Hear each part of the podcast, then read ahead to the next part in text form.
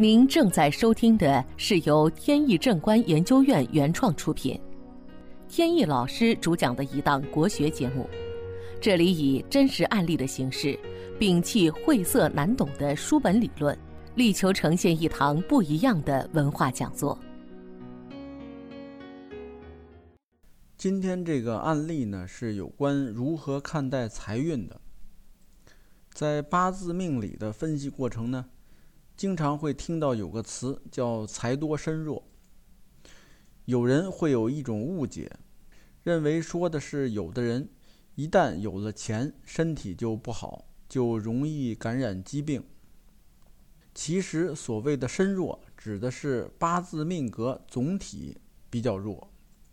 以至于无法承受过多的财富，与得不得疾病呢是没有关系的。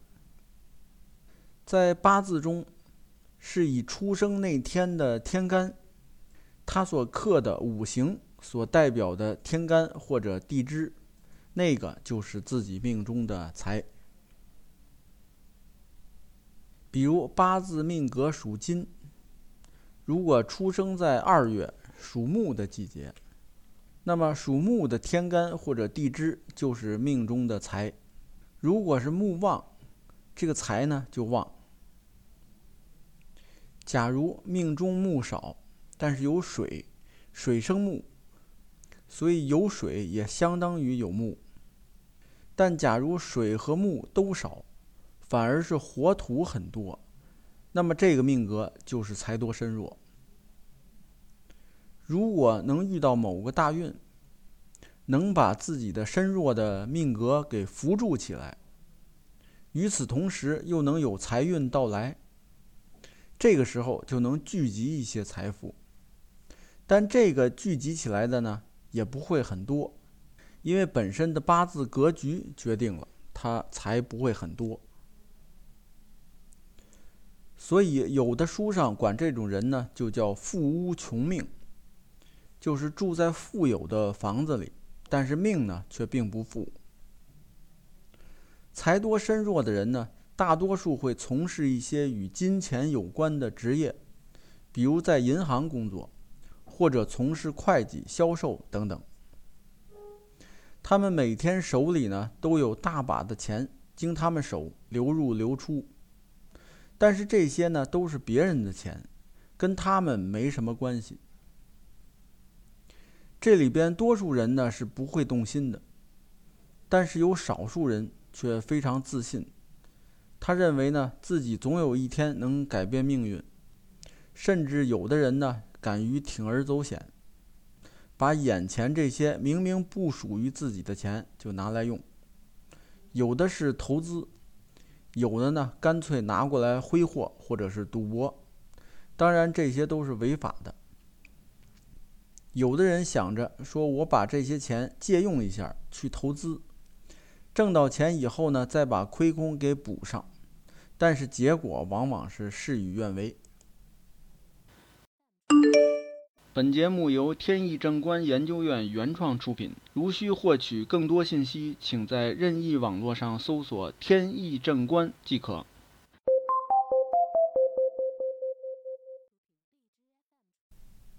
在命中，如果是有财星，并且呢财上带阳刃的人，多数是喜欢赌博的。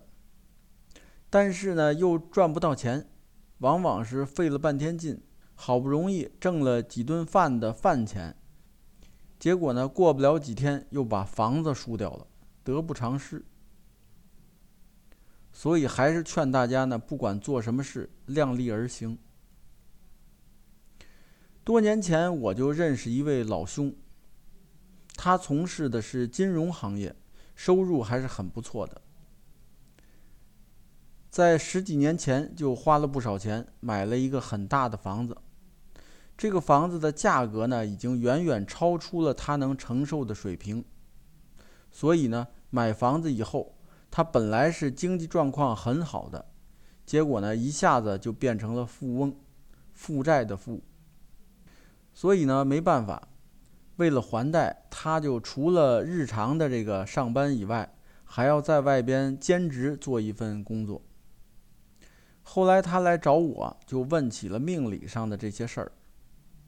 我跟他说完以后，终于明白了，原来自己就属于那个财多身弱的命，一生中难以得到大财。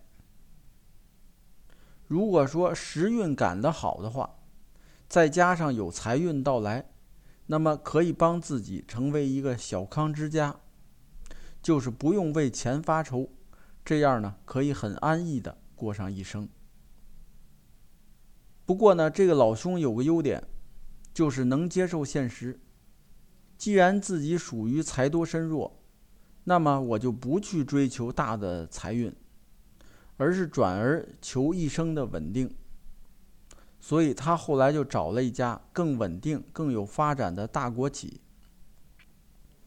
然后重新规划了自己的人生。去了国企后呢，看上了一个女同事。很快，两个人就打得火热，开始准备谈婚论嫁。在八字中呢，这个财能理解为金钱的同时，还可以当做是异性朋友。所以呢，在财多的同时，也说明身边呢会有不少异性在交往。但是如果这个财很强，也会代表呢，就是走得近的那些异性。多半比较强势，也就是命硬。在他结婚不久的时候，因为家里赶上拆迁，他无形中呢就落了一笔大财。他可以把以前欠的房贷，还有一些亏空都补齐。完了，后来呢还剩了一些钱。他又买了一个小的商铺。如果形势好的话呢，可以按月收租；即便形势不好，毕竟算是个不动产的投资，也贬值不到哪里去，就当是存钱。这样呢，他手里闲钱也就没太多了，按月拿工资就可以保持一个小康之家的水平。后来他还问我，有没有什么好的办法能让自己规避这个财多身弱的不利的形势？我当时没想出太好的办法。答应他呢，帮他想一想。后来呢，权衡了一下，觉得有个办法他可以采用，就是他将全家的收入呢交给夫人来掌管，这样就可以躲避他财多身弱的这个问题。后来他确实按我说的做了，好几年过去了，他家里边一直过得非常安稳。今天这个案例呢，就说明一个道理。碰到财多身弱的命格，一定要顺势而为。毕竟人世间能赚大钱的人只能是极少数，大多数呢都是普通老百姓。我们追求的就是平稳平安，所以呢，以平和的心态去看待金钱和财富，才是正确的心态。好，本期节目到此结束。这个专辑是由天意正观原创出品。天意老师播讲，如有问题，欢迎在节目下方留言，我们会及时答复。感谢大家收听，朋友们再见。